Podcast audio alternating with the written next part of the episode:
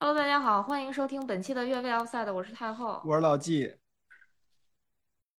嗯，嗯 刘老师报号，赶紧啊，我在前面吗？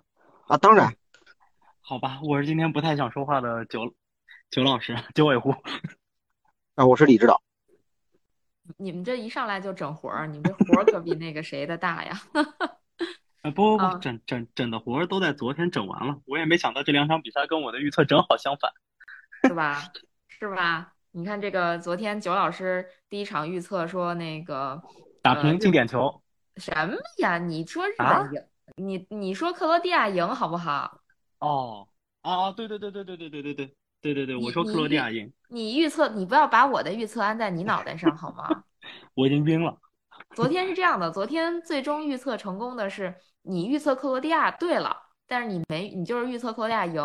然后那个巴西打韩国这场，咱们所有人都对了，嗯，嗯。然后昨天我啊唯一对所有人我不都预测，是说这场，我我我说的是这场是巴西啊对对对，你你是整个活儿，但是巴西还是赢嘛，最后，所以就是说啊所有人最终结算的呀？对结果都对了。那这么算我也对了呀，因为我我觉得我猜的更准。嗯，对吧？我猜那个呃，日本跟克罗地亚是在九十分钟内打成一比一，如嗯果我没记错的话，翻回去，然后我我说的是九十分钟内一比一，然后加时赛各进一个二比二，然后再进点球大战日本赢。但是奈何这个这个剧本没有按照我想的这么走啊，就是这个加时赛谁都不给力，然后点球大战日本，咱们就往后说吧。当然，昨天李指导呃反买也没没啥用，是吧？李指导也猜了巴西，李指导昨天应该搞个大活，应该猜那个韩国的，这样大家反买就比较对了。对对对，就会得到一个比较好的结局，可能房产证也拿着了。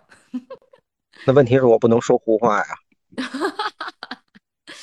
呃，所以大家一致认定，昨天或者说到目前为止，可能就是好像唯一一场大家全猜巴西，全猜一一个队的就是巴西这场，嗯那还是比较认可巴西队的实力的啊。嗯，那咱们还是先说日本打克罗地亚这场吧。好，我这场你这个转折，啊，对 对对对，我我就就是我们的硬转，我们的啊转折就是没有转折。对对，我一般都是这样的，都是这种硬转的。呃，那个日本打克罗地亚这场，我不知道大家都看了没有，反正我又是前半场昏昏欲睡，嗯然后后边儿打精神了，嗯因为我发现这个剧本和我想的是一样的，对，所以我就精神了。这是我昨天的一个状态，嗯我不知道你们看了吗？嗯，我跟你都看了，嗯，都看了。对哎，李指导是两场都看了吗？没有，我看了日本这场，嗯啊，然后我白天白天补的韩国这场。啊，然后九老师是没看，然后补的课。九老师哈、九老师自从世界杯进了八分之一决赛，不对，不是从八分之一决赛，是小组赛最后一轮的最后一个比赛日开始，呃，不看了直播直播加起来看了不超过半场，对，就不超过四十五分钟啊。嗯，嗯，对，嗯，那九老师就爱就是那阿。根廷吧？啥呀？阿根廷对你你看那半场是不是阿根廷啊？啊？那这么算的话，那全部加起来可能不超过不超过九十分钟吧。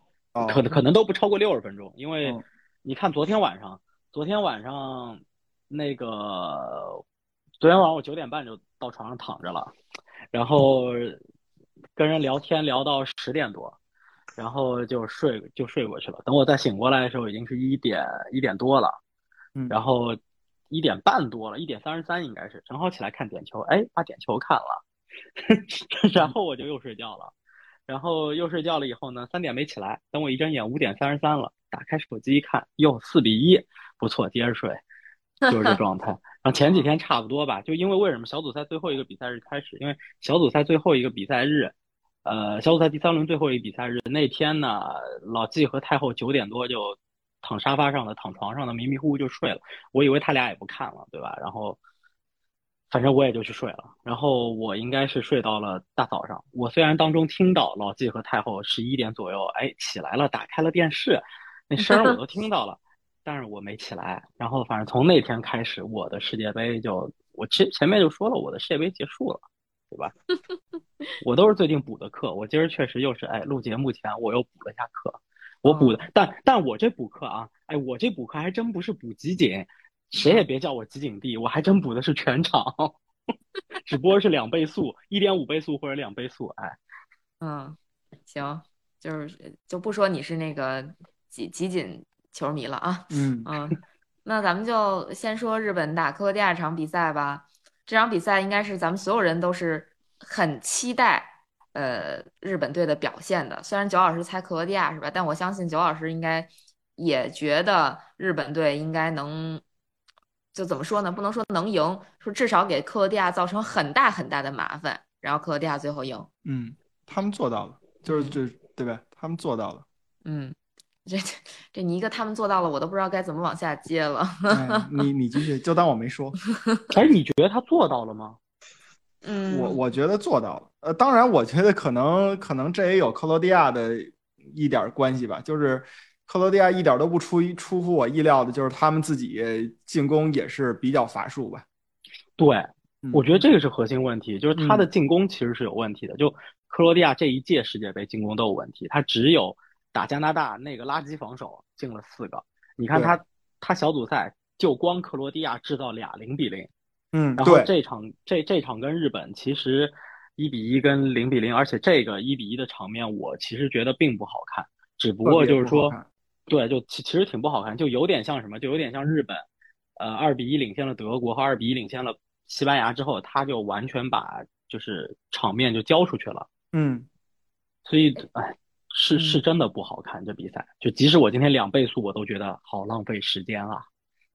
嗯，这个比赛好看不好看先不说，就这个比赛，其实赛前很多人都在预测嘛，然后包括昨天传的很疯的说日本的一个偶像，嗯然后做了个预测，预测对了森保一的换人，嗯还预测对了一直要打到点球大战嗯啊，只不过是他他也预测日本点球大战四比三赢，嗯嗯，但是最后点球大战日本是输了个一比三，嗯嗯嗯，怎么说呢？就是有很多人在说，昨天为什么森保一的这个活儿不好了？嗯，我不知道你们怎么看这件事儿。这个战术的东西先交给九老师说吧。哎呀，他昨天没有留后手，就或者说他昨天没有像之前打德国和打西班牙那样的留后手。我觉得他一定程度上吸取了，呃，打哥斯达黎加那场的问题。然后他在上半场，我觉得日本队整场比赛下来，主动权啊，上半场的主动权还是有一些的，下半场他真的把主动权又交出去了。嗯呃，我觉得他因因为他其实之前我们说，就太后也提到过，就是日本队之前小组赛当中用一个所谓伪首发的概念，但是这场比赛显然他没有再次那么去玩儿，或者说没有玩的那么大。嗯那他上半场取得一比零领先以后，进入到下半场，我觉得他很大程度上就开始用那个一比二啊不二比一逆转德国和逆转西班牙领先之后的那个战术，开始一定程度的去打防守，但是他的反击其实我觉得没有没有组织起来，就是他到了下半场其实没有什么机会了，机会就比较少了，反击基本没有组织起来。呃，这比赛，所以这比赛也就这样。但是我说实在的，我觉得就是日本那个丢球啊，你作为这么一支防守的球队，日本那个丢球啊，这个挺挺不要脸的，嗯挺嗯不要脸的。你说这个丢球怎么回事儿？我操，这丢球传球的是谁？传球的是洛夫伦。洛夫洛伦夫伦，对，洛夫伦他妈是边路传中的人吗？进球的是谁？进球的是佩里西奇。佩里西奇确实是个进球的人，他用的什么方式？他用的是头球。嗨，这这个这个你也不能完全说他们不要脸。那个我痛彻心扉的一个进球就是，呃，零九年吧，还是哪年欧冠决赛的时候，还是一一年欧冠决赛？一零10年是吧？一零两个一比年那个九之间，对对对一米六八跳起来，对对对，那个梅西在那个维迪奇和费迪南德之间跳起来进了曼联一个头球。不是，这就是你防守上的大问题。你要知嗯道，当时日本队禁区里头是一个四打二的局面，就四防二的局面。当然了嗯，他的有一个，因为当时他还是一个三中卫体系，其实其嗯中有一个中卫是他的这个左中卫是在禁区角那儿去防这个，去去去补防这个克罗地亚其他人的，然后剩下两个中卫吉田麻也和这个和这个富安健洋呃，富安健洋在这场打的是三中卫当中其中一个啊，右右中卫。右边富安健洋和吉田麻也是在禁区当中的，加上了一个谁？加上了一个撤回来的伊东纯也嗯啊，在在在禁区里防守。富安一米八八，吉田麻也一米八九，伊东纯也算矮一点，一七七，佩里西奇一八六。佩里西奇在这个三个人的身高里头也是不占优势第一，第二他的身板也不占优势。佩里西奇就是那种瘦的，他是打边路突破的，这这是第一点。就是你其实禁区里当时是一个三防二，就日本队的第一点是这个在吉田麻也和和富安健洋是就中间，然后佩里西奇是在富安健洋和伊东纯也中间，但是有一个什么问题就是，那个这个球是先有一个往回撤的动作，然后再往里进，因为当时克罗地亚传球是先回传给洛夫伦，洛夫伦起球，所以其实当时防线有一个往外撤，然后再往里再往里走。往里走那一下，球传过来，佩里西奇是停顿了一下，往回撤了一下去抢那个点。伊东纯也在干嘛呀？根本就没有盯着，就没有对他的争顶形成任何的干扰。范建阳也是紧紧看着前面那个，然后吉田麻也反正对于球的判断落点是有很大问题的。这个问题其实他在德甲联赛也有，在沙尔克零四，他嗯争顶这些问题他一一一直存在这个赛季。嗯你禁区里头一个骑马，对吧？我们就说那那进球的那块区域，你是一个三防二，结果你让一个最不擅长投球的球员进了一个远距离投球。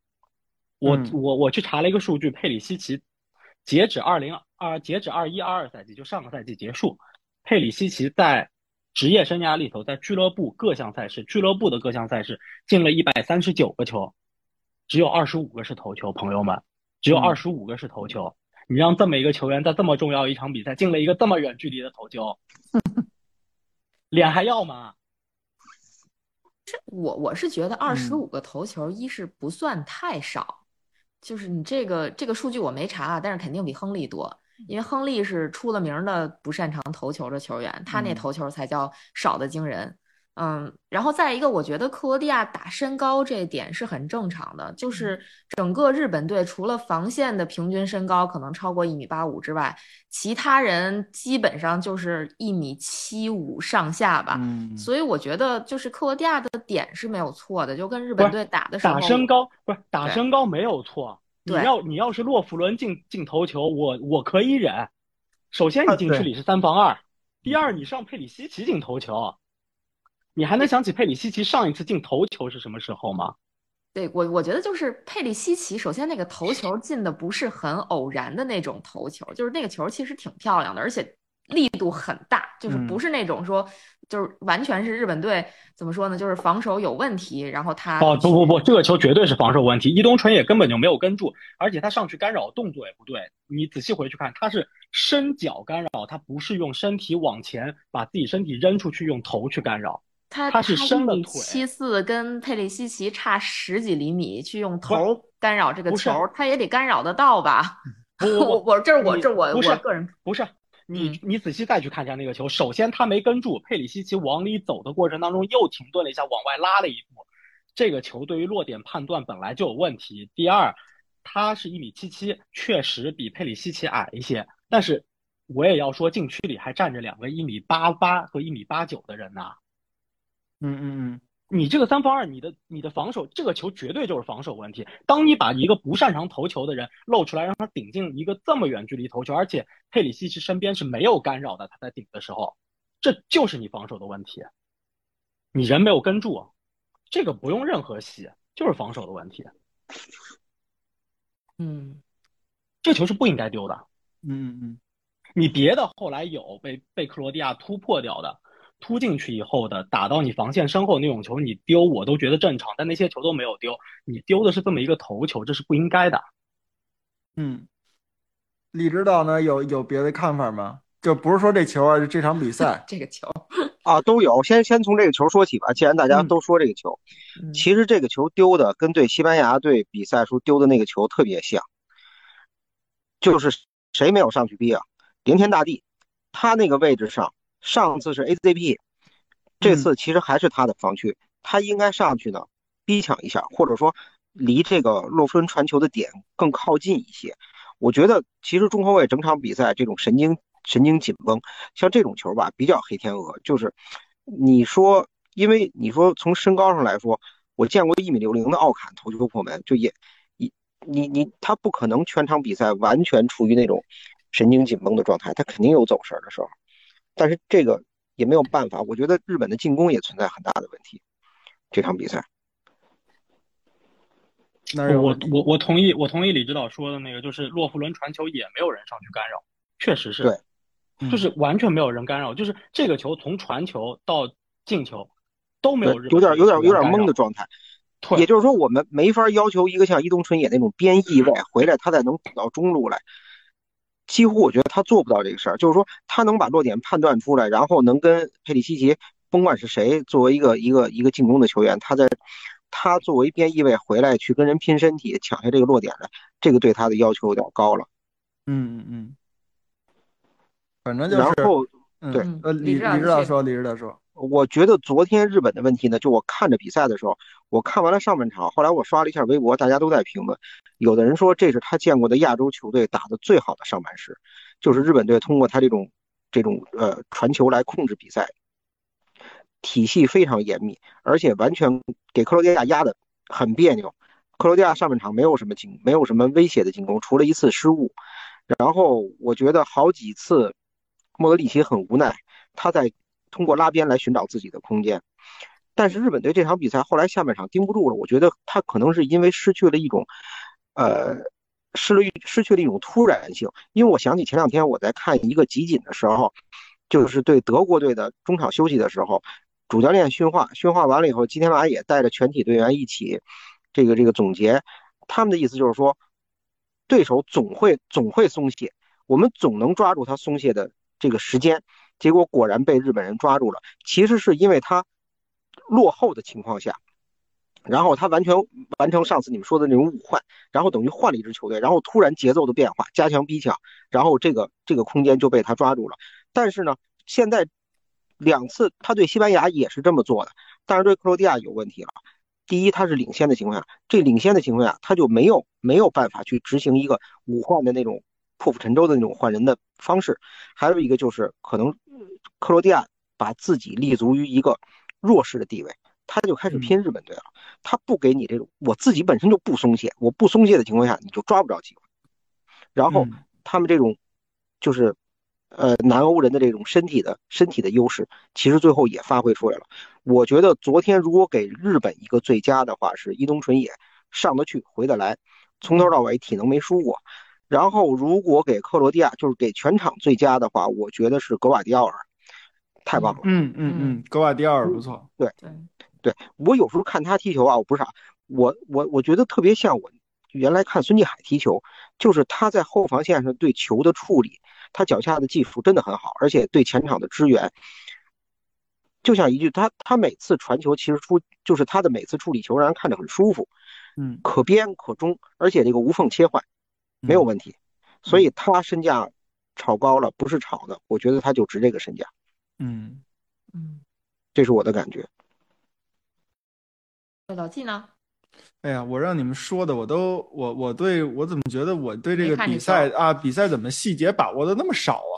反正我觉得克罗地亚这个队啊，他他还是有这个，呃，怎么说呢？就是我们说有一系列球队，你包括了葡萄牙，包括了意大利，包括了克罗地亚这种队伍，他他聪明，他聪明的是什么地方呢？就是说看这个东西，这个局面对我不利啊，我可以放下身段。你比如说克罗地亚，他其实也是愿意走这个呃，就是脚下地面的这个球的，但是下半场的时候，他果断的去开始走长球、走高球了。呃，我觉得第一点呢，就是说利用日本的这个身高的这个劣势，然后另外一点呢，他这边也是用这种方法吧，再给自己减轻一点这个这个防守的压力。是为什么呢？就是说你这种高球打吧，而且呃，因为你有你你你你你坚定好了要这么打，就是谁都知道你有四十五分钟的时间，你打成。呃，就是早晚的事儿啊，就是你八十二脚传中也好，你你怎么总归你会有一有成功，就为了你这种成功，因为你日本队其实只有一个球的领先优势嘛，所以说他会把很多的这个防守队员，就是把把很多队员在就是就是通过这种高球压到对方的半场里，呃，就是自己的半场里边，就是我要去防守，啊，这样的话呢，减轻了克罗地亚自己的这个防守的压力，能让他们更更多的去往前，然后呢，自己身后的这个进球的这个就是丢再丢球的这个这个可能性会减少。我觉得这是克罗地亚做的比较比较聪明的一点。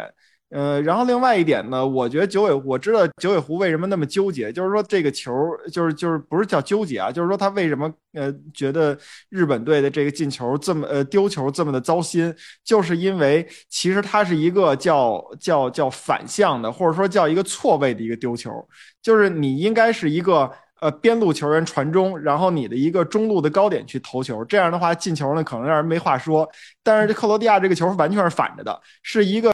中后卫在起球，然后一个边锋去力压对方的这个 这个中卫的球员，然后去进行一个头球的破门，而且那么远，所以说让人觉得总觉得你这个防守呃问题有点大。就这个球，这个球是在于，嗯，就是伊东纯也确实，他作为一个边锋球员，他撤回来本身，因为他和他和佩里西奇是一个对位的关系。所以你说你说谁盯佩里西奇，肯定是他主要负责盯。嗯，但是你禁区里面有三个人的时候，这个是考验你整个防守体系的时候。嗯，而你没有防住，这个这个这个我这个这个是真的是有问题的，对吧？然后。克罗地亚，九老师，你看日本队，就你你对日本队三个后卫无所事事愤怒，但是你回头你再看下一场韩国队那几个中后卫是什么样，你就释怀多了。韩韩国队，韩国队，韩国队没什么可说。韩国队昨天，韩国队昨天就是被冲烂了，已经被打花了。对，就冲烂了。下下半场，下半场这场比赛没有发展成没有发展成八比零，我觉得纯粹是巴西队的问题，他不是韩国队的问题，嗯，他就是巴西队的问题。那那场比赛，那场比赛，我我我个人觉得甚至不值得讨论。就韩国队不知道在干什么，没事，这个咱们一会儿说。不知道在干什么，一会儿说。对，克罗地亚，克罗地亚，其实我我我现在我我这场看下来，我如果我给最佳，我给克罗地亚这边，我我我可能给到布罗佐维奇。嗯，他，我觉得他就就就靠他，基本上比对方多跑出半个人来。嗯，太牛逼了，他是真的太牛逼，就是呃。就是当年，当年这个朴智星为什么能在曼联打上主力，也没啥，能跑是真的能跑。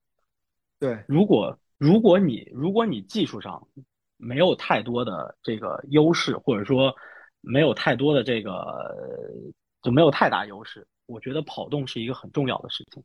布罗佐维奇这个不止技术上，他还他他技术上其实还行。他他的他的整体技术、技战术能力、身体对抗都还可以，而在这个基础上他还能跑，我觉得确实是非常的厉害。你看世界杯世界杯跑动的这个记录，就是他本人的。上一届世界杯对英格兰的那场比赛，十六点三公里。嗯，这一场给他更新了，跑了十六点七公里。而本届世界杯九十分钟内的这这这十六公里是一百二十分钟的。嗯，九十分钟内跑动记录也是他的。十三点八八公里，就将近十四公里了。克罗地亚对加拿大那场，就小组赛第二场，克罗地亚踢的最好的那一场，四比一。有道理。他作为一个，他作为一个中场的这个中间的这么一个核心球员，能上能下的这么一个球员，我觉得他对于球队的这个支撑作用，实在是非常的明显。而我也确实对于日本队，而且我觉得对于日本队为什么会失望？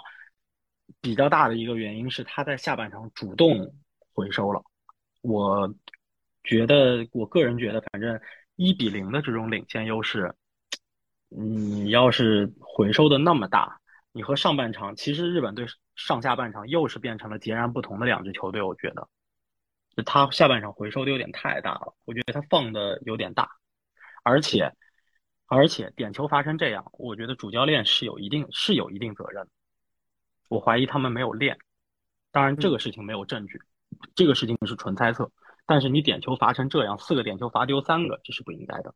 嗯，那个主主教练森保一他在赛后采访的时候提到了，说罚点球需要的是运气和练习。他既然这么提了，那一定对，一定就是说明他们至少是缺少运气和练习嘛。我觉得有可能至少是没有没有精心的去练点球。所以我觉得日本队，日本队啊，这个这场比赛你要说输在哪儿，我觉得输在经，就一定程度上输在经验上了，一定程度上是输在经验上。那备战是有一些问题的。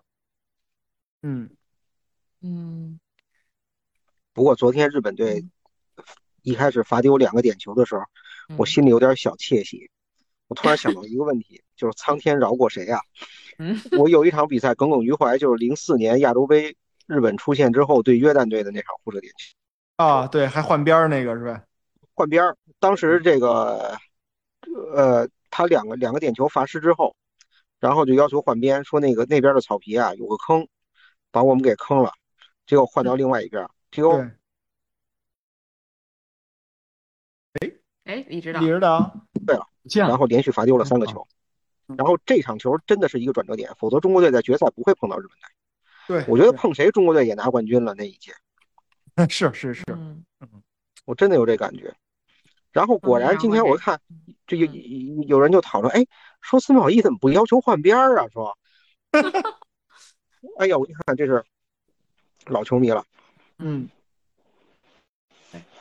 昨天还有人在讲一个问题，就是觉得森保一这场其实，或者说综合四场下四场的情况下来看，其实森保一的套路没有很多变，就是嗯。换来换去，其实就是那几个人换，以至于说，就刚才我提到的那个日本国内的一个偶像去猜测他这场比赛的换人、首发，然后包括这个就是比赛的结果吧，就几乎就是一样的。嗯，我不知道你们怎么看这个事儿，因为我我看了一下，的确是，就是这四场比赛的换人看下来，除了第二场有点离奇之外，剩下三场几乎差不多。嗯我不知道有没有可能是克罗地亚其实这边也对这个会很有研究，我觉得应该不不不用不知道，我觉得他们肯定对这个会有一个研究，对日本肯定会有一个针对性的战术的布局或者说调整，怎么打他们这种就是这种所谓的伪首发。嗯嗯嗯，我觉得是这样吧，就是 可能对于有一些教练来说，这个你说是二十三人大名单也好，二十六人大名单也好，他可能真正实际能用到的，他觉得自己能搞得定的这个阵容，可能就是十一个主力加上那么呃五六个替补，这种所谓九尾狐上一场比赛说英格兰队的那种小阵容吧。我觉得可能是不是日本队也有这种这这种可能性？森保一觉得。我就会用这些这十五六个人，能更多的让我的这个比赛，呃，能按我思想的、我想象的这种方式去发展这种情况。就是其他的队员呢，可能更多的是就是，呃，第一是你你得带够，人家给了你这个选择了嘛，你得带够这堆人。然后另外就是说，可能会有一些这种变数的这种，比如说像某些球队我只打进攻，但是我去我确实可能需要搁一个这个呃。高大的中锋的这种在阵容里边，但是我不轻易使这个战术，因为我觉得我可能也使不好，会不会有这种情况，焦老师？呃，我不知道呀，但是嗯那个，但是森保一好像要续约了。啊，但怎么说呢？就是我们那天看球也在说，日本队这支球队挺有意思的。呃，外教来带他，其实带的不好，只有只有白乌什特鲁西埃把球队带进了淘汰赛。另外两任另任另外两任外教，呃，全都是折戟小组赛了。但是日本本土教练，除了冈田武史带队的第一次，就日本队第一次参加世界杯是折戟小组赛之后的教练，全都进入了淘汰赛。所以你你不管怎么骂森保一，或者赛前世界杯前怎么质疑森保一，反正他带队进了这个淘汰赛，也平了也平了日本队历史最佳成绩了。世界杯最佳成绩了，所以怎么说呢？我觉得反正森保一肯定有他的问题，但是至少到目前为止他没有那么的差。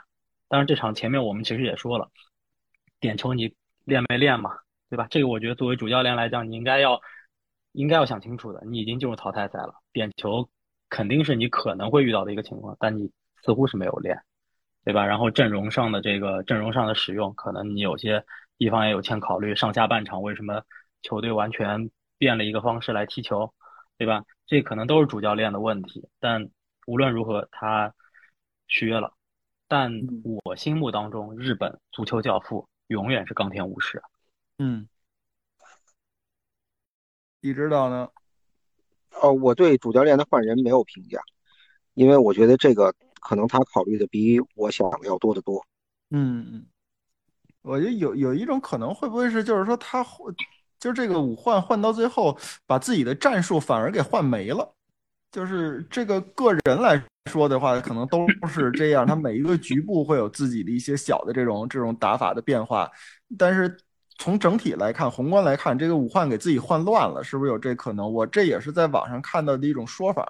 嗯，别的我我这边也没有什么。我觉得李指导这个态度，就是这这个想法也是很符合我的想法。就是说，你主教练作为一个当事人，你主教练作为一个这个这个专业的当事人，他一定比我看球的要要想得明白，对吧？他这么做，我我觉得不可就是不可思议，或者说不应该，或者怎么样？有可能他就是呃，在比赛当中确实按照他设想的，就是没按照他设想的这个路子来。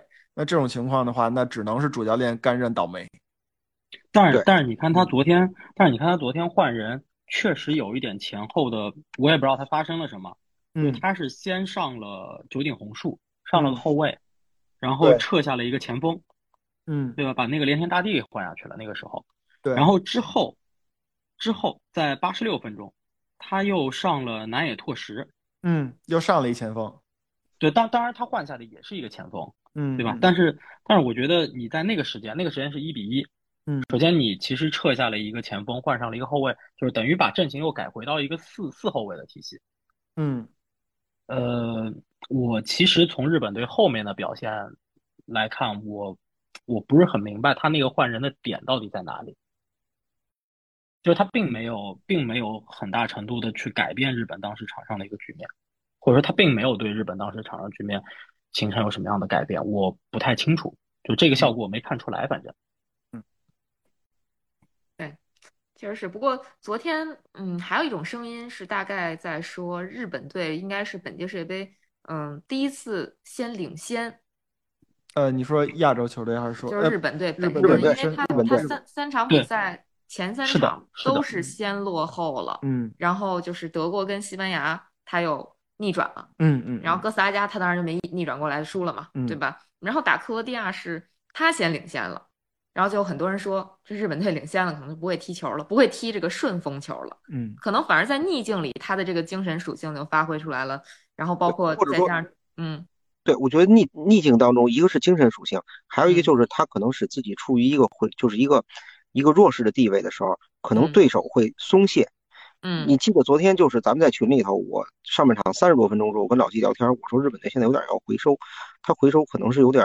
有点犯小心思，他可能会在上半场结束之前打一个小高潮出来，嗯，结果上半场之前，上半场结束之前他进了一个球，个球，就那个时候，其实日本在下半场也希望能够有这种节奏的变化，因为你既然在势均力敌拉锯的这种情况下，然后还丢了那么一个很很很无厘头的球，也不能说就是就很怪，就愣砸进去的，然后这个时候他必须要寻求节奏变化，回收也好，或者说换人也好。但是我觉得三宅勋昨天上来之后，三宅勋跟天野天野拓磨上来之后，我觉得他没有达到他之前的那个效果。他对德国队比赛的时候真的是很突然，这两个人上来以后，德国队很不适应。嗯，三宅勋昨天上来之后踢得很很不舒服，我觉得被克罗地亚限制的够呛，就肯定人家已经看出他的一手来了。对，绝对看出来了，因为不管是第一场、第二场还是第三场，前三场比赛。全都是三山军，全是打替补，所以这个人我觉得是就是肯定已经被对手研究透了，就怎么防他，对吧？你什么时候上场，你该要怎么样？因为他下的是长友佑都，对，这个时候他上三宅军可能就意味着至少在左边路，他要以这种突破，因为长友佑都呢是一个边后卫出身，他长于这个两侧就两端的两个底线的奔跑，然后包括这种这种这种就比较比较粗糙一点的传中球。比如说长距离的快速那种传中球，三三连军不是，三连军是慢慢的把你过掉，过掉，然后从底线的往里溜，嗯，那是那种踢法。而且三连军不是一个无名摆的，就是不是一个无名的球员，他在英超已经就是世界杯开赛之前已经很厉害了，三球王。他在世界杯以后，已是突然性已经没有了，其实，嗯嗯，对，就是大家都已经了解他的球风和套路是什么样的了，其实想防他还是可以赛前做一个针对性的部署的。对，嗯，没错。其实，嗯，怎么说呢？整场比赛确实没那么精彩了，然后就一路拖拖拖拖到了这个点球大战。其实这个点球大战我我本来其实还对日本队抱了很大的希望，嗯我觉得到了点球大战，就是该日本人去发挥他的这个精神属性了，是吧？就这个时候，因为咱们都知道点球大战，其实你说对于这些职业球员来讲，只要他会射门的，他点球对他来说是个啥呀？就是只要他会射门，他总总得进吧，对吧？嗯就是不至于说上来就让人扑出去这种，嗯，那肯定大部分程度上就是拼你的这个心理素质以及运气嘛，嗯对吧？对因为手而且有一个问题，就是嗯我觉得点球大战里需要的那些需要的那些要素，比如说你常于这种技术分析、数据分析，你嗯分析对方射就是这个这个主罚球员，他通常习惯于射哪个角，然后哎助跑，比如说助跑单数的时候，他会射向哪个角，助助跑双数的时候你数呗，就这种东西，这种数据的数据的收集整理是日本人最擅长的东西啊，把工作做到细处。然后包括你的主罚球员，然后你之前的这种这种练习，这应该日本人想透了。如这种这种事情他他做不好，我觉得很奇怪了。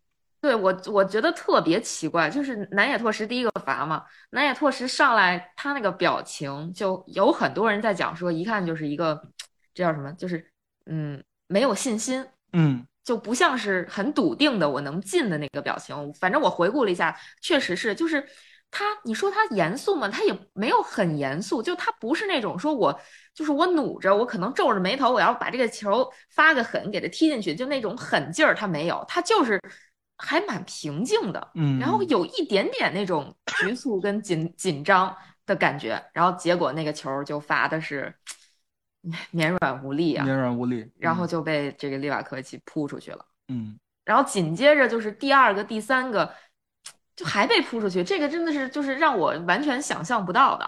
我当时以为就是克罗地亚很有可能在第三个球就解决战斗了，呃，第二个还是第三个解决战斗了，我就觉得第三个前前前野拓磨进了，对对对对，田野拓磨进了，然后我以为是对，对我以为那个第三个给克罗地亚罚球的应该是利瓦亚亚，我以为他就进了，这个这个比赛也就完完事儿了。对，结嗯。结果没想到这个克罗地亚还给这个比赛制造了一个小惊吓。嗯，对，这个利瓦亚没进，嗯。然后就到第四个，结果队长罚丢了，嗯。就更是让我觉得，我这这个真的就是天王日本啊，这这真的是一个队里精神属性应该算是最强大的人。反正反正我觉得就是你一一共五轮点球，你还后踢，你有仨就踢，呃，不是你先先踢踢先踢，嗯你有仨踢不进，你就就别想着说这个嗯比赛能赢了。嗯，对这个这个点球这边吧，我觉得，呃，不知道这个日本的心态当时是不是被压垮了，或者说是就是像九尾狐说的，没就没有训练过点球，以所以大家都选择了一种这个呃保守的这种踢法。首先，我看这几个球啊，包括进的那个球，就是前野拓磨进的那个球，一共踢了四脚，这个四脚全是贴地的球。呃，而且呢，那个角度不是非常的刁钻，啊、我觉得就是比如说有有的那个球是守门员拿指尖碰到的，对吧？嗯或者说干脆就是像那个呃那个利利利瓦亚踢的那个那个，就是直接打门柱或者就偏出去了，那是因为太追求角度嘛。日本队这些球呢，守门员扑出去的时候，其实他没有完全的，就是说那个是是身体外部，我得守门员够着去嗯去怎么样的，都是就是在身体里边就能给扑到的这种球。所以我觉得是不是他们太过于追求这个稳了？就是说我我就算是不进，我也不能说是自己不进。不能把呃这一个球这个锅都让自己全背，得守门员守门员神发挥背一半，然后我自己运气不好背一半，有没有这种感觉？反正我觉得这个呃，看这这个一个队射门这点球没有压力情况下踢得这么软的，我觉得挺少见的。嗯，有可能，嗯但是我觉得这场比赛这个这个日本队的点球的准备实在是太那什么了。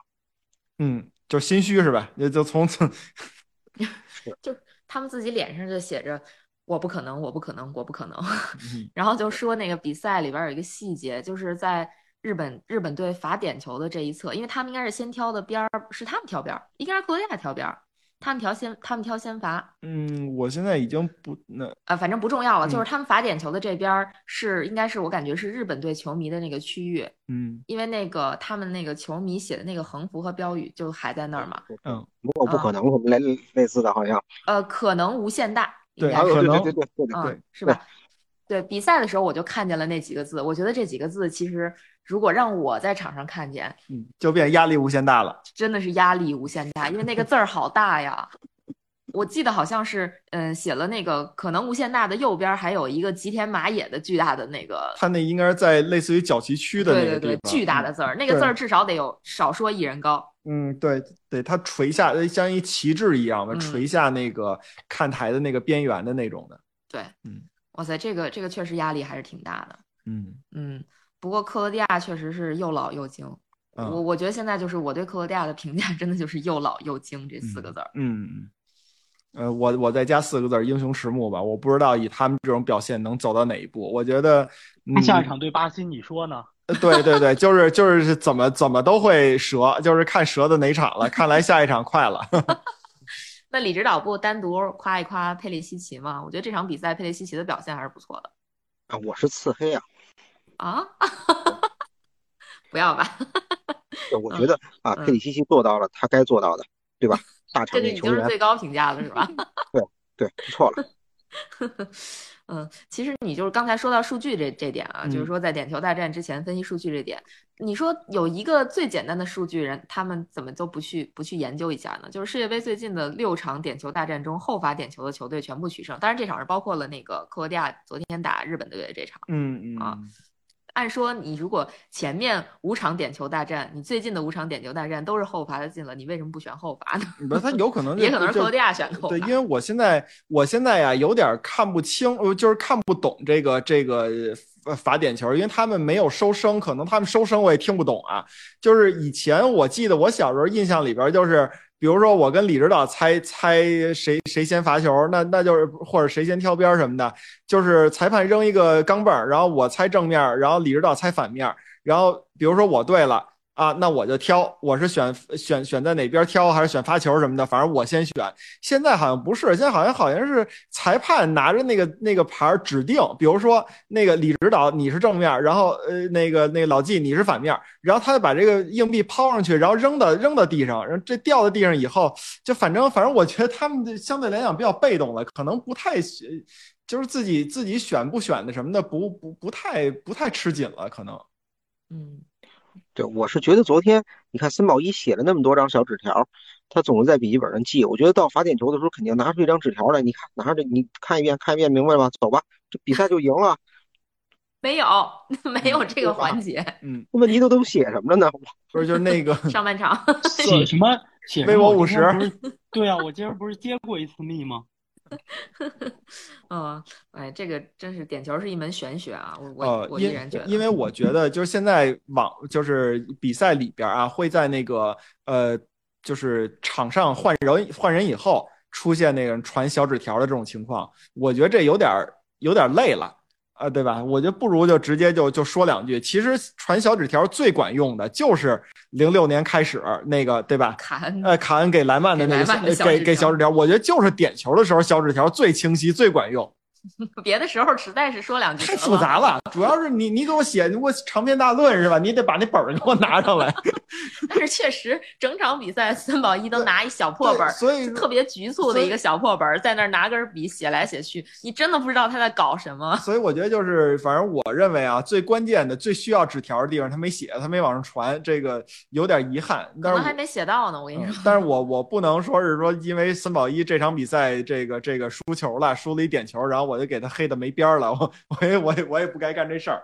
嗯，不过森宝一的气质确实是特别符合一个日本人的那个传统的样子。嗯，确确实是，就是我感觉好像输掉比赛之后，森宝一的表情也还就是属于那种保持矜持的那个感觉。嗯，比较坚毅，我觉得。嗯，对。哎呀，呃，我觉得嗯森宝一采采访的时候说了几句话，我觉得还是还是很厉害的啊。嗯他说：“这个球员拼尽了全力啊，我们再次没有打破十六强的壁垒。但是我觉得，就是说，球员们向我展示了一个新的时代。从现在开始，日本会变得最好。如果你一直希望看见山对面的风景，我想你一定会翻过这座山的。然后还说，我们应该有信心，以后我们该考虑的是超越，而不再是追赶。只有这样，我们才能改变未，就是我们的未来才会改变。我觉得这些话说的呢，就是说，嗯，他肯定是是一种套话啊。但是我我现在非常的，就是就是吃这一套。我我我觉得，呃，是这个他的这些话很受用，就是像我。之之前我们一块讨论说，日本的这个足球，它有一个几十年甚至百年的这种发展计划，对吧？那这个百年的发展计划，它可能一代人一代人它是实现不了的，它可能需要几几代人的时时光去实现。但是这些明显的说是我看不到实现的那一天的那些人，他也在笃信这这个这个信条，对吧？他也在一步一步的去给后人去把这个路铺好。我觉得这个是最重要的。我觉得他好会说话呀，你知道，让我让我感觉到这他的那句话里边挺有诗意的，特别像之前特别嗯，就是在那个疫情最开始的时候，日本给中国捐赠物资写的那个话的那个感觉。就有一句话，我不知道你们还记不记得，他们在那个捐赠物资的箱子上写“山川异域，风月同天”。对对对对对，嗯，特别有意境，有禅意，还有禅意，就这感觉。嗯，就确实是跟孙宝一这个人形象，我感觉有点搭不上尬。哎，反正你你说他画饼也好，你说他说的空也好，但是我觉得就是日本，那如果一个人他这么说的话，可能确实有点有点扯。但是他确实每个就是怎么说，每每一代人就是足球人，他们说的话都是属于那种大的没边的话，但是他们做的事儿又都是脚踏实地的事儿。我觉得这个。啊，这个这个没边的话就就就挺可信的，我是这么认为。嗯，可能我被他们也洗脑了。我我感觉我都被洗脑了。就是如果你要看，你希望看到山对面的风景，那么我想你一定会翻过这座山的。就这话都可以当座右铭了。嗯，就是一个挺激励人的话嘛。嗯，对。嗯，那咱们就说下一场吧。我觉得就是待会儿可以说完下一场之后，简单说一说未来克罗地亚要打巴西这场。啊，怎么样？好。那刚才九老师说了，就是巴西四比一赢韩国，这个没啥可说的，那就你先说吧。行了，我，对，我，嗯，我觉得真的还不如说日本呢。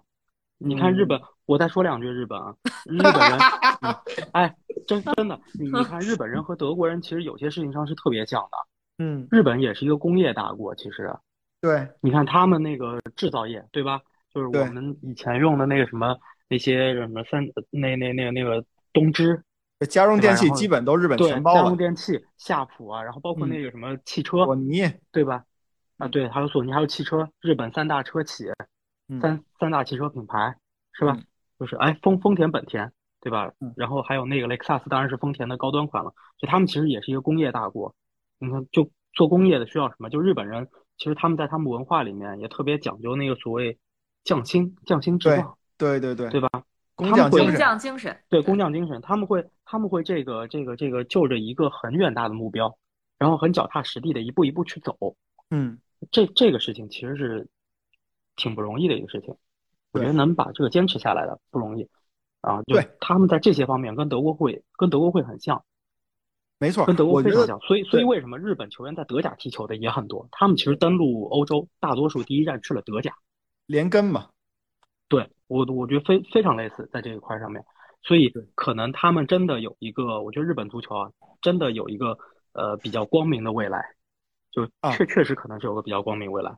对，然后说回到他们的亚洲兄弟韩国，呃，我真是不知道他们这场比赛在踢什么，真的，我觉得我觉得也不用太太苛责他们，毕竟谁都有被打懵了的时候。对，打懵了吧？你就后边就是你你的实力啊，你的准备啊什么的也都就都不算数了。当然，你实力可能也就是这水平。我我我觉得是这样，就是韩国，韩国确实，韩国确实，我感觉现在这支韩国队啊，就也就那么，也就这样了。他们踢巴西可能真的，就是因为他们热身赛踢过一比五，嗯，这场比赛踢了个一比四，对他们来讲可能是取得一点小小的进步，嗯，也许多进一个少丢一个。啊不没有没有进球没变。啊一比五一比五啊一比五只是没人听讲对对嗯。他他这个他这个但是下半场啊下半场啊这个我觉得巴西还是有机会只不过只不过巴西人真的没有把握住嗯。而且巴西人可能怎么说呢？就下半场有点有点开始浪了吧，因为已经四比零领先了嘛，对吧？韩国队进球淘汰赛又不76分钟拼净胜球，对，所以所以所以就踢踢高兴了，就开始高兴快乐，所以就那样了。但是我想说，巴西这场就是我看到巴西这场有一个呃有一个很好的地方，就是你看巴西其实这一届我确实也觉得巴西挺强的，但是你说之前强在哪儿？我觉得他们的小组赛似乎似乎似乎总让你感觉有那么一点点问题，就是赢的反正不是那么的流畅，就是他的比赛，嗯对吧？进攻可能是一个问题，但是我觉得防守上面，这支巴西我们一直觉得他防守还可以，很稳。虽然他的防线整体年纪有点大，对吧？有这个阿尔维斯，还有这个迪亚哥席尔瓦，呃，整个防线有点年纪有点大，但是他在应对这个问题的时候，你会发现，包括像这场踢韩国，他的防线落位非常快，就是当进攻结束或者被抢断了，球被断下来，他的整条后防线回撤的速度是非常快的。等到韩国队在攻到巴西的这个半场的时候，他经常韩国队基本上需要打的，就经常需要打的就是阵地战。他是怎么做到的？中场，他的中场就是他从前场球员开始，到他的中场球员，全部给你形成干扰。他这个干扰不一定我非要把你的球断下来，但是我给你一个干扰，让你推进的速度不那么快。然后他的后防球员，他的球员就可以快速的落位，其他球员就可以去快速的落位。这是第一。第二，韩国这场的问题，我们看这届世界杯有反击打得非常出色的球队，法国是能打出反击的，因为他两个边路真是太快了，姆巴佩和登贝莱都非常快，他是能打出反击。但他的反击很大程度上，球员的推进，就这个球员个人能力推进，这是一个。英格兰也是打反击的，英格兰的反击是什么？只要我把球摘出来了。嗯我找到贝林厄姆也好，斯特林也好，当然，那个淘汰赛第一场斯特林不在啊，但 anyway 小组赛他基本上这个打法，这样子来，我也是把球给到这些球员，但是我第一步是要把球摘出来，嗯就是我形成了一个巨大的、巨大的空间，这些球员可以去冲。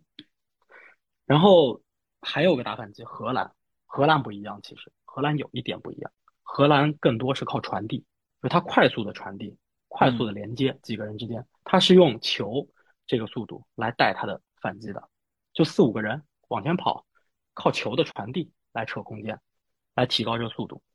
但是韩国有什么问题？韩国球员没有速度特别快的，但是他昨天这场比赛，他往前推的时候，很少靠这种传导来扯出空间以后去打反击，他很多次的是球员带带球，带球你就很容易被巴西的球员干扰嘛，因为你大家都知道带球其实要比不带球跑动肯定是慢的，对你即使你即使姆巴佩姆巴佩带着球跑，也不如他直接冲一百米，对吧？你同样跑一百米。对，那你这个情况下，你自己其实是就会你的反击就会成为问题。我觉得这个是昨天韩国在进攻当中是有问题的地方，他可能对这支巴西没有找到什么很好的办法，当然也可能就当然也是巴西的巴西的团队实力和个人能力都完全比韩国要强一个档次。我觉得韩国确实非常难。昨天这场比赛就就这场比赛而言，我觉得真的没什么可说，就是技不如人。嗯你没办法，就是技不如人。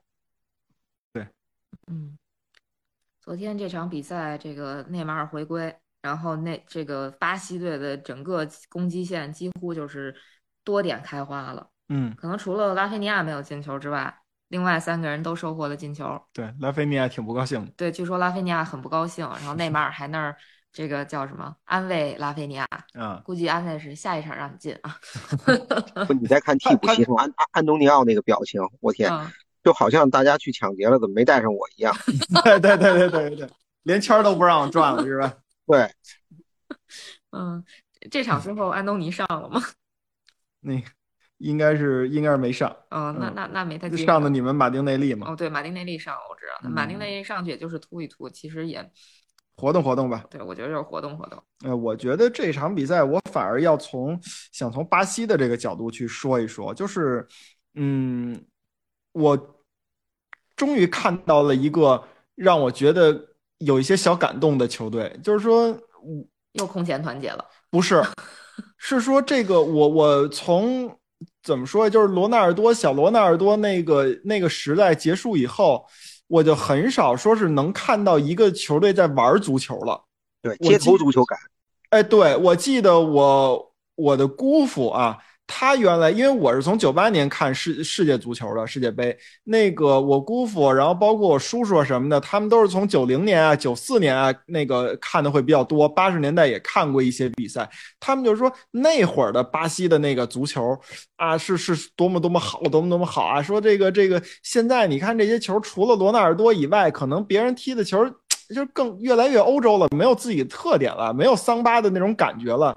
那我觉得可能，呃，我现在看这个这个南美的足球，就有点像，呃，就就是就是现在足球和九九十年代末那个巴西、阿根廷那个足球的差距，就可能跟我我叔叔、我姑父他们看九十年代和八十年代时候那个那个巴西足球那个差距一样，就是。现在的足球让我觉得更没有创造力。就是以我们以前听解说员在解说的时候，很经常会听到一个说是你甭管说这个传球也好，说这个这个过人动作也好，这个这个进球也好，想象力十足，创造力十足。我觉得这个词儿在解说里边都越来越少出现了。当然有一个原因是因为无论是中国中国的解解说员，还是说中国的这些球迷看球的这个机会越来越多，看比赛的场次越来。越来越多，那你你接受到的这个信息会越来越多，那可能没有那么多创造性的这种这种表现了。但是你回想起来，这么多年，你包括看联赛呀，看这个这个国家队的这种洲际大赛，真的是那种让你觉得灵光一现的这种感觉少了。那我觉得这场比赛，巴西确实把这个灵光一现让我觉得，呃，体现出来了。最明显深刻的就是第一个球和第三个球嘛。第一个球是那个。呃，维尼修斯在禁区里边，其实他那个停球停的不好，就是球有点转。这个球有点转呢，我觉得对于前锋在射门来说的时候，他他得考虑到这个旋转。但是他呢，那个而且那个球颠起来了一下，颠起了一下吧，可能对于很多前锋来说，他的选择就是那我就就凌空抽射嘛。但是维尼修斯没有，他轻轻的没有助跑，他一端那个球，哎，我觉得这一下确实有这个巴西人这个脚感。然后那第三个球，那个理查利森。那个头球当一小海小海豚一样顶顶顶顶顶，对吧？呃，他唯一的一个遗憾，我觉得就是让韩国队顶了一下那个球，对吧？他要是没顶那个球，那那这个球就绝了啊！然后关键是你个人顶完了以后，衔接的是一个团队的配合，谁都不带想的，两脚传球，然后再直塞给理查利森。对吧？他他顶完球以后，他可不是说我就为了爽一下就完事儿，顶我自己爽完完了。他自己顶完球以后，他知道自己该干嘛，他要往那个撕扯对方防线的那个地方去跑。到最后那个球传出来以后，就居然变成了一个类似于点球的那种，就只有守门员和前锋。两个人直接相对的这种这种这种机会了，这种机会多难得呀！在现在足球空间里边，我觉得被巴西给创造出来了，哎，呃，非常不错。那呃，我我我我虽然那个基恩是曼联的老队长，但是我非常不同意基恩的这个这个点评。他说那个那个巴西球员在场上进完球以后跳舞是对韩国人的侮辱，当然是因为基恩这个人的性格，他看不得任何一种在球场上的杂耍。就是英超，你只要敢这么来，我就敢断你的腿。这是这是英超球员的八九十年代英超球员硬汉的一个体现，自尊心的一个体现。但是我不同意他这种说法，我觉得这就是巴西人的天性，他没有侮辱任何人的意思，他就是想玩儿。他终于找到了自己的舞台，我觉得这个我我看的很爽。这几个这巴西这场比赛，玩是真玩起来了，他们连第三门将都换上来了。对，我老有感觉，就是全世界。全世界的足球，它的配合跟无球跑位都是教练教出来的，唯独巴西的传球、传球配合和无球跑位是街头进化出来的。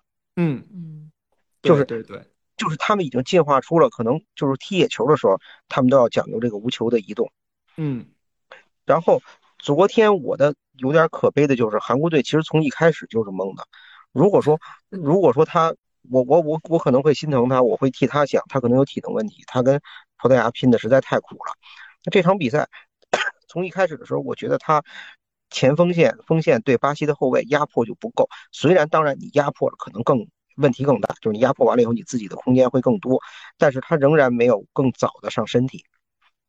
嗯，而且我感觉到他一个体能、精神意志都是问题，很奇怪。对，因为孙兴民，对嗯我甚至觉得他他并不比中国那场零比四踢得更好。对我也觉得，至少中国上半场十五分钟，我觉得相当有水平踢的。对当然，他进了一个世界波，这个可能跟中国队那那场是不同，但是整场比赛巴西绝对碾压。对，而且另外，我觉得跟补充我刚才说那个玩儿的这一个，就是你们有没有印象？有一个球，其实主裁判站的那个位置不太好，他把内马尔的带球的这个这个空间给路线给挡住了，然后内马尔来了一个类似于马赛回转，把那个把裁判判和那个韩国的那个队员全都给过了。我觉得 真玩起来了这一下，我觉得对韩国队员都傻了。就是第一傻的是你裁判为什么站在这儿，第二是内马尔你怎么能想到这一点？我觉得还是很厉害的，让我觉得很愉悦这种球踢的。我就我就着老季刚才两个问题说一下，一个老季说说巴西队在玩，其实我觉得在只要这个比赛的强度不够，给你的压迫不够，像巴西这种队儿，他一定会玩出来。嗯我我觉得过去的就像七十年代的比赛或者八十年代初的比赛，我们认为巴西玩儿的话，是因为那个比赛的强度真的不够。嗯你现在看一九七零年世界杯决赛，巴西四比一胜意大利那场比赛，就是那个球从左路传导，然后到中路，贝利最后往右边分，阿尔贝托上来外脚背进远角嗯那个球，整个的过程当中，意大利的防守，你现在看就跟花架子差不多，嗯也没有也没有上就是上抢，也没有身体的对抗，也没有积极的补位，就大家伙就就很很轻松的这么移动，所以这就是我觉得整个的七八十年代的这个，就算国际足球，它的逼抢也比现在差了很远很远。对就它逼抢的比赛的强度、逼抢的强度都差了很多。然后昨天韩国队呢，有一点让我觉得很，就又觉得很很悲伤的在于什么？他上来以后，第一这球队我不认识，巴西队随便几个配合，这几个人就像庄子一样在场上站着，不只是在禁区里头，在别处也一样，在场上的应变非常少，而且他们所有人的站位是不合理的。我在后来在想，是不是在韩国足球选材的问题？就是你看，你比较韩日这两个国家，日本人更重视球员的体系化，就你作为一个球员，你在场上怎么能让自己所有的行为利益最大化？你防守时候的站位，因为你以你要看瓜迪奥拉，瓜迪奥拉就是场上的一个精算师，他在曼城的时候，你可以闲着，你比如你一个冲刺完了以后，你是累了，你需要用散步的方式，但是你这个休休息的时候，你你散步这个走的方向。你往这边偏三十度，你可能你站的位置站在一个两个后卫传球的路线当中，你就能让对方一脚传球变成两脚，你就为球队防守做贡献了。你闲着，你溜达，你站着，你也要站在最佳的位置，你脑子不能闲着。日本队也是这样，他所有的传接球的位置、防守的时候的站位都是很讲究的。但韩国在选材的时候好像不在乎球员在无球的时候、无球时候的思考能力，就这点儿，我觉得他可能是他的。就是足球发展思想的问题，所以这场比赛他在体能已经耗尽或者说有什么问题的情况下，这个缺点被放大了。嗯，所以这是不是就是日本能培养出来很好的这种角色球员，然后很好的体系球员，然后韩国队就能培养出球星，就是对个性就个性化更强的球员。嗯，就这也就是为什么香川也好，他在多特蒙德，包括一些呃身体条件不是特别好的球员，你看钱贵士，钱贵士一米六九，但在德甲也能踢。就是他完美的融入到这个体系当中的时候，他把传接球做好，他把他把他的位置站好，他就能成为合格的体系当中的一员。以前中国足球人也说过这个问题，他们倒不是说自满，他只是强调就是我们在跟日本比赛的时候，虽然老输给日本队，但是真的不觉得日本队前锋的能力有多强，这是他的原话。对对，对吧我我听过一个那个就是在日本留学，然后也就是研究过日本青训的这么一个人的一个说法啊，他就是说日本队培养出来的这个国家队这个队员啊。呃，他们不享受个人的这个这个荣誉，或者说是个人的这种进球数据，他们享受的就是我在场上，我作为一个螺丝钉，我能为这个整个机器能做点什么。所以对，所以他们的前锋，你甚至可以出现那种我把球传到门里的情况，他们觉得要比那个呃进一个世界波，进一个连过五人什么的，更更能实现我的个人价值。啊，而且他们的就是说，就是咱咱别误会这件事儿，就是说他们觉得自己这十一颗人、十一个人都是十一颗螺丝钉啊。但是这个螺丝钉不是说我我我我培养出来了十一个工兵，不是这意思。他有的是那种，精美的螺丝钉，我可以分球，我可以有脑子，我可以动脑子。他有的是那种呃突破型的螺丝钉，有，但是他他每个人都是在为整体服务的，他不把这个个人放在很重要的位置。对有一今天我们在回顾日本队前锋的时候，发现我们找出就除了中山雅史在门前有很好的感觉之外，其他像什么，你看西泽明训、柳泽敦、程章二，然后高原之泰，还有那个那个奥库博叫什么？那个那个呃呃久保龙彦库博嗯，就是他们擅长这种前场的这种反差，包括回接，然后通过奔跑拉出空当来，或者说拉边，他们对于门前的这个 one touch 这个感觉都不是特别好。嗯。或者说集体没有要求他们这么做，嗯嗯嗯所以今天有一个特别逗的，就是我看董路的一个直播，他的一个观点，我觉得也是怎么说呢？呃，也是一种观点。他说他很怕日本队赢球，为什么？一旦日本队赢球了，那么中国足球人一定会蜂拥而上，认为日本才是我们的出路。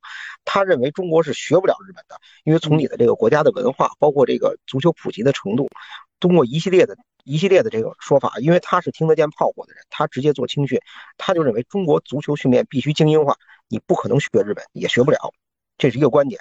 嗯嗯这跟一个国家对于这个教育它的一个看法，或者说，嗯，对于孩子教育这个，就怎么对价值观，对，这这个有有很大关系，确实是，嗯，没有办法说你日本好，我就完全学日本，嗯这肯定是不可行的。但这个一说就多了，因为他说了很多是呃，这个这个当然涉及到什么文化呀，然后这个教育体系啊，包括你这个这个呃学校体育，还有这个这个人的这个上古精神，说了说了不少，嗯，我没法重复了很多。嗯这还挺有意思的一嗯个一个事儿啊，嗯就是具体我们我们要走哪条路？对，反正就日韩这两个都都已经对吧，搁在这儿了。那你是学一个，还是两个都学，还是两个都不学？这个学问大了，对吧？这是的，嗯这不是其实古人都说过了吗？取其精华，去其糟粕呀。难啊，说出来太容易了，我也会说。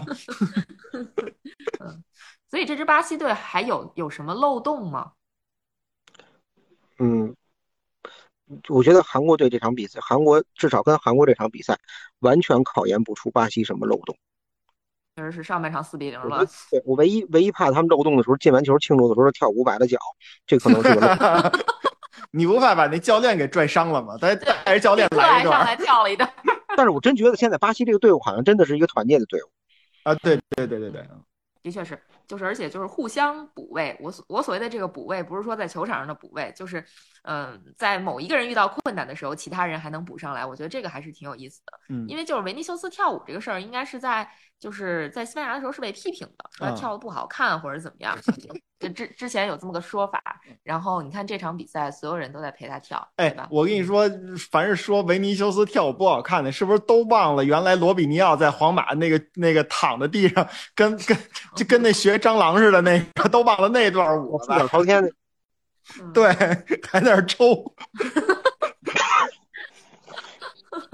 是不是还得记着克劳奇跳的那机器人舞，都回溯一下？嗯嗯，还蛮有意思的。那其实到现在为止，所有的亚洲球队都已嗯经被淘汰了，对吧？澳大利亚、日本跟韩国进入到十六强，然后全部都输给了这些个强队吧？啊，嗯，包括就是说，其实澳大利亚跟韩韩国算是没什么还手之力对，啊，日本算是拼了拼嗯啊，甚至说可能这里边机会最大的就是日本，嗯，嗯 他对手弱呀，啊，他对手弱呀。你日本踢巴西，我我不确定昨天，我不确定这个日本那个会不会被巴西跟韩国一样是？吧？也被踢个四对啊比一，嗯嗯。所以其实从这些这几场比赛里边，是不是还是能看出一些亚洲球队跟世界顶级强队的这个差距啊？我差距肯定是在的，嗯，只不过是我我的观点就是，现在亚洲人已经开始在融入融入这个比赛了。原来呢是参会，现在改就是参参会完了以后还能讨论两句，我觉得这个就是突破，就挺好。李指导，你觉得呢？我觉得就是看了全面的比赛以后，其实日本队获胜的方式也比较单一。就像我刚才我的观点，就是他一定在利用这个场上的节奏的变化跟这个形势的变化，去去通过这个这个空隙或者说这个漏洞也好获得比赛胜利。他们现在还没有通过这种碾压的方式，以这种如果他这场比赛啊对克罗地亚上半场那个前田那个进球，包括下半场他再用这种传导的方式再进个二比零完胜比赛，哎，我觉得日本队升华了，他获他换了一种新的获胜的方式。所以现在吧，我提起亚洲足球也是一会儿六月一会儿腊月，我 我现在就是就是我对他现在就尤其是我所说的亚洲，就是我们东亚啊。东亚蒙古人种这种这种黄种人，我有时候很悲观，就是我们我们真的有身体上限，我们可能努力了半天，可能到这一个地方就突破不了，可能你你技术好了，你对抗就会下降，然后你的这种你的你所有的战术执行力提高了，你知道比赛的时候往哪儿跑站哪儿，然后中间的衔接做好了，你体能又够不着，然后这个时候可能人家用头球一砸你，用身体一一冲撞你，你这时候后劲儿又上不来了，就是很纠结，嗯。就是感觉明显的，就是人家的天花板，人家的地板都快赶上咱们天花板了，是吧？是这意思。是因为，因为我在想，其实这不是一个，不是我们一个亚洲国家，而是全世界除就是过去除了巴西，你记得，其实法国队是二零零六年第一次获得世界冠军，然后一九九八，一九九八啊，一九九八，sorry sorry，一九九八，我说错了，我就其其他那啊，就是他们一九九八年第一次获得世界冠军之前，他九四年世界杯是没出现的。对，然后包括。然后除了1984年拿过一次欧洲杯冠军之外，其实法国队也很难。他出过普拉蒂尼这样优秀的球员，但是真正法国队什么时候真正具有那种就是绝对强队的实力，是他这个非洲的混血人这种大量的就是大量的非洲移民出现的时候。混血化，对法国队。对，其实法国队以前也有也有混血的或者说规划的球员，比如说以前他那个那个前锋科帕就是波兰人，嗯，然后就是大大部分都是这些东欧啊，或者说他的北非的这些殖民地少量的阿尔及利亚人。但是只有这种中非的有几内亚湾血统的这些身体强悍的非洲人加入到法国队之后，这个队才真正的有一个就长期的成为一个冠军的争夺者。英格兰队以前是很糙的，即使有莱因克尔这样球员，然后瓦德尔啊，然后什么加斯科因啊，他们认为是欧洲大陆人。这些人其实也无法改变英格兰是操队的这个形象，但是其实到后来之后，就是怎么说呢？就像桑乔这样的球员，就明显你看英格兰后来 U 幺七、U 二二幺有大量的混血人种出现以后，英格兰队的风格改变了。嗯嗯，可能我们都需要，就是呃怎么说呢？我觉得东亚国家这个提升真的身体上是有上限的，有没有什么办法突破一下？这个我觉得到中国对中国来说是一个是一个比较。中国是有自己的优势，比如说它人口基数足够大，选材面足够广，包括人种的多样性，应该是可以利用的。我觉得，嗯，那确实是，嗯，这个绝对是咱们的优势。但是咱们现在急需解急需解决的 一个先解决基本问题。对，急需解决的基本问题是你现在你想选材，你没有材。嗯，嗨，那个那个就太那就再再太细太深刻了，就真的太细了。嗯嗯，但是我觉得日本队还是给我们提供了一些参考的。我觉得至少日日本这几场踢的，你先别说踢巴西怎么样，他至少他赢了西班牙，赢了赢了德国，但是我忽然我忽然想到一个问题，日本队在这方面有李指导说这个这个这个天然的优势啊，就是日本的很多都跟巴西是有一些这种这种关系的吧？日本的移民对吧？对，李指导，日本的混血球员很多，酒井宏树，酒井宏树是有德国血统，然后过去田中斗笠王，嗯嗯，对，然后。还有我谁来了？我现在想不起来。最早原来有一个正经的一个巴西的黑不溜秋的一个那个三都主，三都主，三都主，对，桑托斯，对。然后人家就是最就这个就相当于李可嘛，对吧？对，嗯，就是九二年亚洲杯的时候有呃，我看啊，有有拉莫斯，有桑托斯，然后还有一个 Alex，就是还有一个呃 Lopez 吕比须，那个前锋十二号，简直了。那 个这次日本队也带了一个混血，施密特。对，确实是。我我就忽然又想起《足球小将》里边那个大空翼住他家的那个人啊，那不是一巴西人吗？嗯，对，就是日本跟巴西其实是有很很深刻的这一渊源的。呃，所以说可能他他这边这个这个在足球上面肯定会得意啊。但是我我我不知道九老师怎么看我。就着李指导刚才说那个，确实我听过另外一个观点，就是说竞技体育的尽头是黑人。我听过这这么一个观点，我觉得我我我不想承认啊，但是我觉得挺有道理的。九老师睡觉去了。九九老师九老师不敢说了是吗？不是，九老师看到了一篇文章，觉得非常有意思，怎么说？但是关于但是关于克罗地亚和日本的，嗯没事，允许你补充。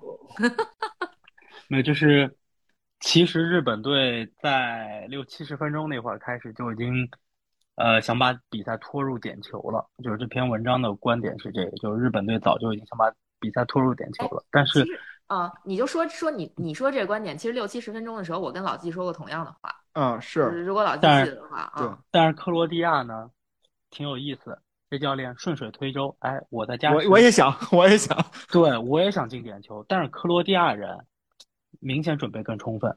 首嗯，先，他这个门将，那个利瓦科维奇。对，不是利瓦科维奇嗯，在去年他就已经是克罗地亚甲级联赛历史上扑点球最多的门将了。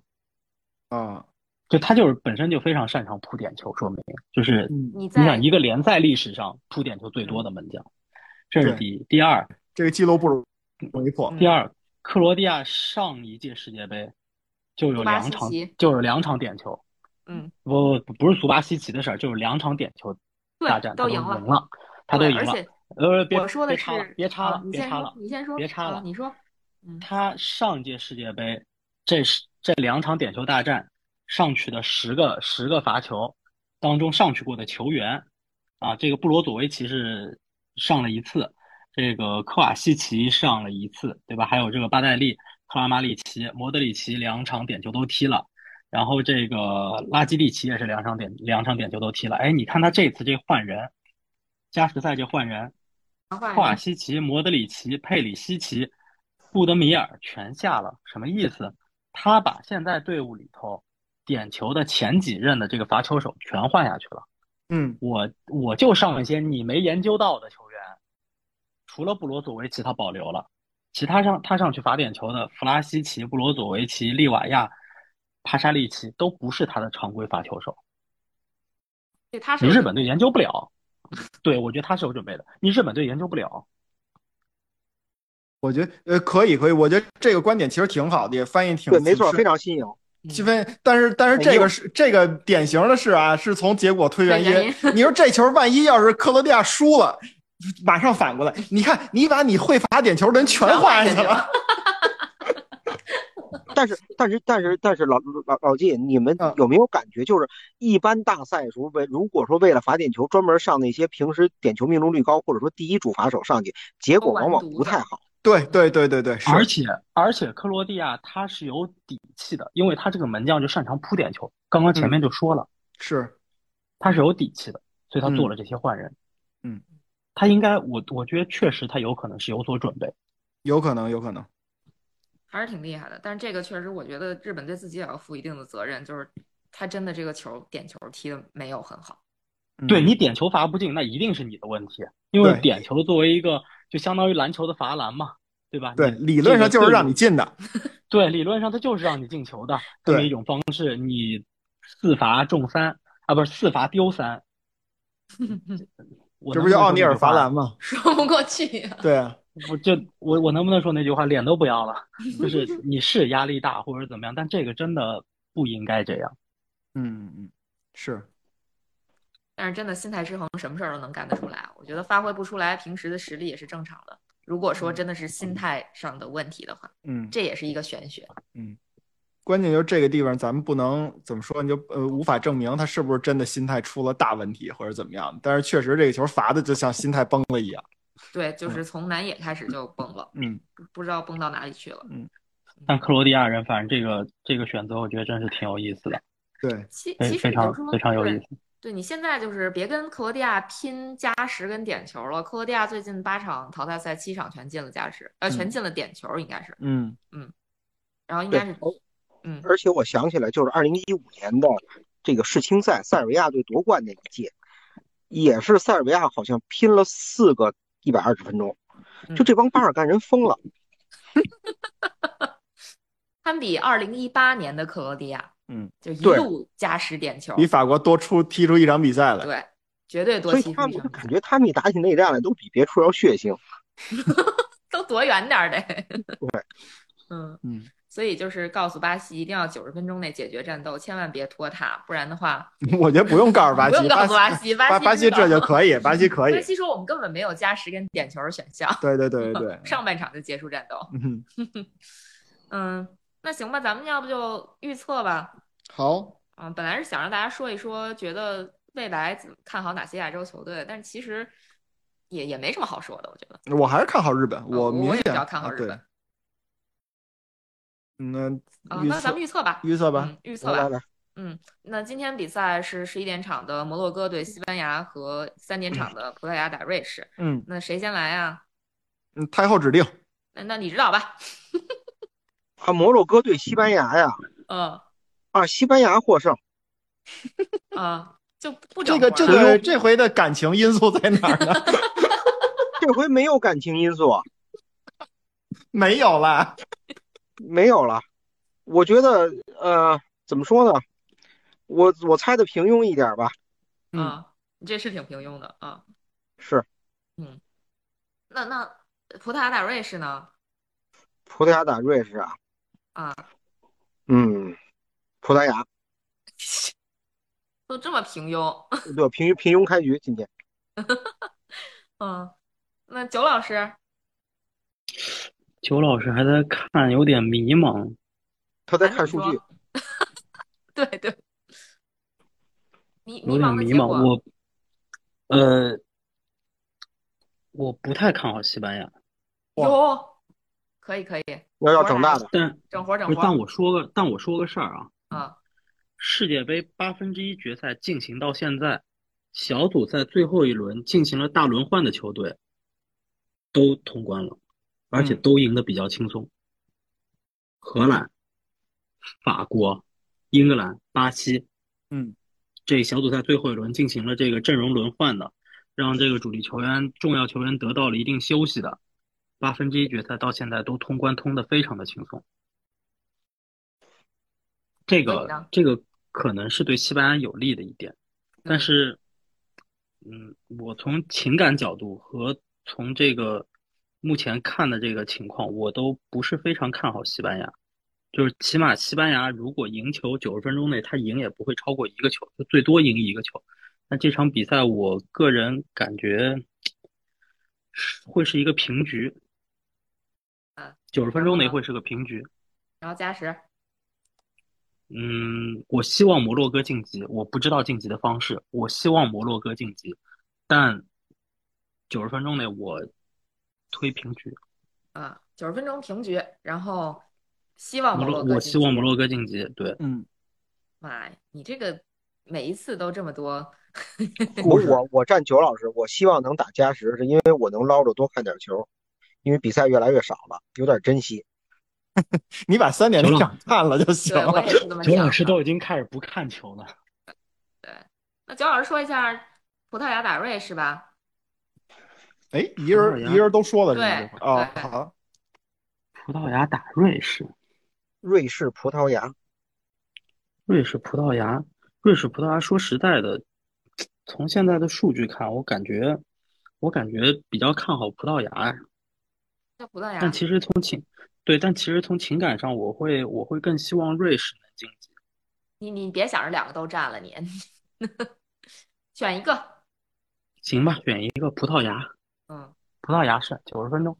好，老纪，呃，我这样吧，我说西班牙打摩洛哥那场就是，哎呦，我反着来一个啊，西班牙赢。我为了像加维啊、佩德里这样的小孩儿，我我还是希望他们的未来能光明一点让他们再闯一闯。嗯西班牙赢。嗯呃，这届世界杯有一个特点啊，就是打到现在的小呃那个淘汰赛，两个队英文字母排前面的全都赢了。呃，对对，那如果从这个角度看，摩洛哥应该比西班牙更有优势啊。但是我反着来一个吧，你这个，你这是最牵强的一个那那那那法了，比他 他巧这个好歹还有 保存实力的点在里边儿，是吧？这个现在的球员对对对，我这是保持队形，对我这是保持队形的点。我是服了，我但是我但是我是西班牙破坏队队形嘛。对行行行行行，呃葡萄牙呃打瑞士，呃，葡萄牙打瑞士，我我我觉得很看好葡萄牙。为什么呢？因为今天有新闻爆出来了，说那个百分之七十的葡萄牙球迷不希望 C 罗首发。你 你这个你这个 不是，他不希望是 C 罗首发，如果这个民意上达天听，然后那个对吧？桑托斯把他拿下了，当场拿下，你说那那葡萄牙不就能踢好球了吗？比诺托又点了举报，对吧？九老师，你说是不是？梗图好像更新了，更新的就是一个车上，C 罗坐在车上，然后葡萄牙必费他们拉着车走，对对吧？然后阿根廷那边是梅西拉车，老塔罗反着推。对对对对，太好笑了。嗯，那那我就瞎猜吧。我觉得你们把活儿都整了，我这就没什么活儿了，你知道吗？哎，老季刚刚预测了啥？我都没听到。就西班牙、葡萄牙呀。哦，没对，整西班。两两个牙晋级，对，哎我其我其实也想猜西班牙跟葡萄牙晋级，但是我我这样吧，我就情感上支持摩洛哥跟瑞士吧。就是我我我我也看好他俩晋级，但是我我希望摩洛哥跟瑞士能够给西班牙和葡萄牙制造一些威胁嗯，啊。当然，如果有人能晋级是最好的了。那我就反着猜吧，我就猜摩洛哥跟瑞士吧。我觉得嗯我这肯定是完犊子嗯，啊。那你们还有什么补充吗？没了。没了啊有一个啊，有有有有 有有，比尔比尔比尔霍夫下课了。哟，你这不是补充对对对对，比尔霍夫下课了。嗯嗯嗯你这不用补充啊。比尔霍夫下课了。嗯，要要补充要补充，我觉得还是还是怎么说呢？就是首先首先这个在德国国家队待那么多年，从克林斯曼那会儿就开始待起的，我觉得他对德国足球确实做了挺多贡献，但是可能就和当年可能就和上届世界杯我们觉得勒夫需要下课一样，你作为领队，作为德国足协里头或者说国家队里头，呃，负责关于竞技这一个层面的这么一个也比较重要的这么一个人。然后德国足球整条现在就整个德国足球可能路有点走的有问题。那，哎，反正怎么说呢？看看看看德国足球会有什么变化吧。嗯，这个领队的位置已经给你空出来了，你什么时候去就职啊？啊，我不去了，萨摩尔，萨，我我我我挺支持萨摩尔上的。现在，对对对，我觉得萨摩尔可以，没有。你的位置了。我我不去，我不去，我我不去，我等着这个，我等着其他位置呢。啊，弗里克那位置。不是不是不是不是，我我我就觉得我就觉得这个沙特啊、卡塔尔啊这种地方干体育挺好的，捞捞捞个金就行了，哎呀不要呀，有那么多的梦想。啊，好了，你这梦想比那个顶替弗里克可大多了。行吧，那咱们今儿的节目就到这儿吧。好嘞，嗯，那明明天还有节目是吧？明天节目再见。对，明天再见。嗯，拜拜拜拜。拜拜。